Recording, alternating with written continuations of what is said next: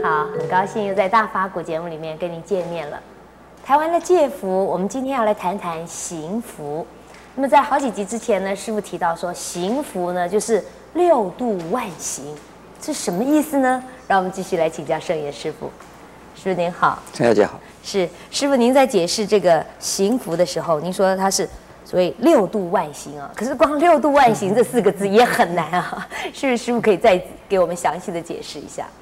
所以行福就是修行呢，修福修慧啊，主要的是这是修修这个修慈悲心、修智慧心啊，加起来就叫做六度万行啊。所以行福就是修行，想修行之福。对，所以行福就是修行就是福。嗯，对，为什么这样说呢？修行这个福啊。呃，一方面是自己在种福，一方面是呢，能够让我们所处的环境大家得到福报，大家得到利益。所以，呃，佛教徒们相信呢，世界上只要有一个人真正的修行佛法，世界全世呃全世界的人呢，都会得到利益。哦，哎，呃，不管他是修行什么。戒定慧三种，不管修行哪一种，就好像是什么呢？你丢一个石子丢到一个池塘里边呢，你丢下去的时候，这是一粒石子而已。对。可池塘的那个涟漪呀，会一圈一圈扩散、扩散、扩散、扩散、扩散出去。对。一直扩散到这个池塘的边缘位置，整个池塘都会受到它的影响。因此，只要有一个人修行，他就是能够影响到全部的众生。这个到底啊，可以做个比喻。对，师傅。可是我们常常是反过来想，我们常常就说，只要一个人做了一个坏事，大家伙都会受到他的影响。没有想到说，其实一个人做好的、有好的行为，大家也是会受到他的影响。一样的，一样。不，不过呢，好的这种行为修行呢。不容易被人家发现，也不容易被人家去赞叹，因为好的东西、好的事情，这就是正常的。所以一个人的修行就能够影响啊全世界的人。一个人在哪里修行呢？在山里修行，好像是跟其他的人没有关系。对呀，有关系。怎么会呢？哎，一个人的心的力量就有感应。这个感应是无形的，但是呢，就有一种力量。所以在印度，以及在我们中国的古代，认为山中有修行的人，世界上就有福报。山中有大修行的人，世界上就能够有幸福、有平安。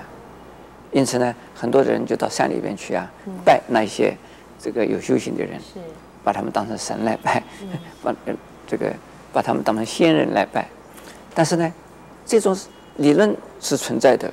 是师傅，这让我想到啊，嗯、我觉得我没有很努力的修行，可是呢，我觉得我好像有一点进步，是不是因为我常常亲近师傅，师傅修行的很好，所以我也沾了一点光。我是没有修行的，我是一个普通人，我没有修行。这是修行的人，嗯，一个是呢，从语言上啊。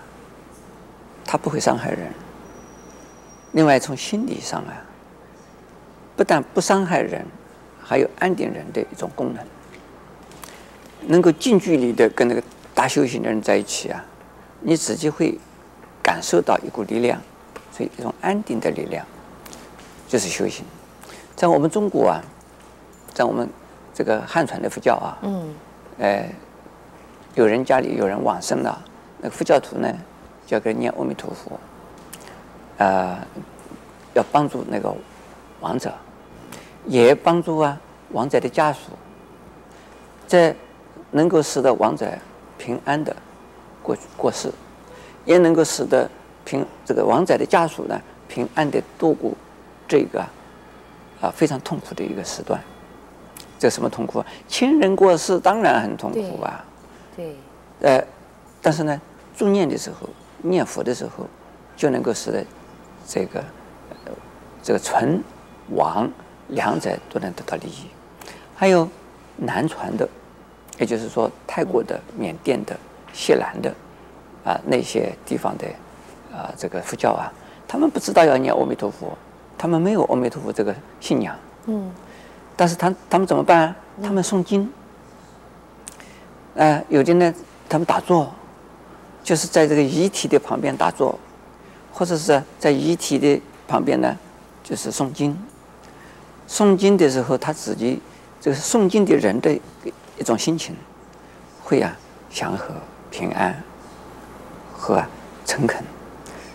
哎，打坐的人呢，心是一种非常宁静、非常和谐，这种力量也能够影响。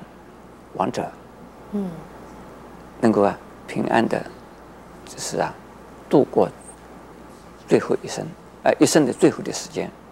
那同时呢，对亡者的家属也有安抚的功能。所以这个修行呢，这个就又有用啊。你这个如果没有遇到这种啊呃环境或者是啊状况的时候，你不知道修行是有力量的。当遇到这种状况，你就会发现了，哎，这个修行真有力量呢。这我们念佛对什么其他的人有什么用？真有用啊。有一次呢，我坐船从长江啊江北到江南，这个船呢老是在长江里边呢靠不上岸，那个风啊，嗯，我们那时候坐的是帆船呢，老是看不上岸，已经呢过了一天多，快两天了。哦。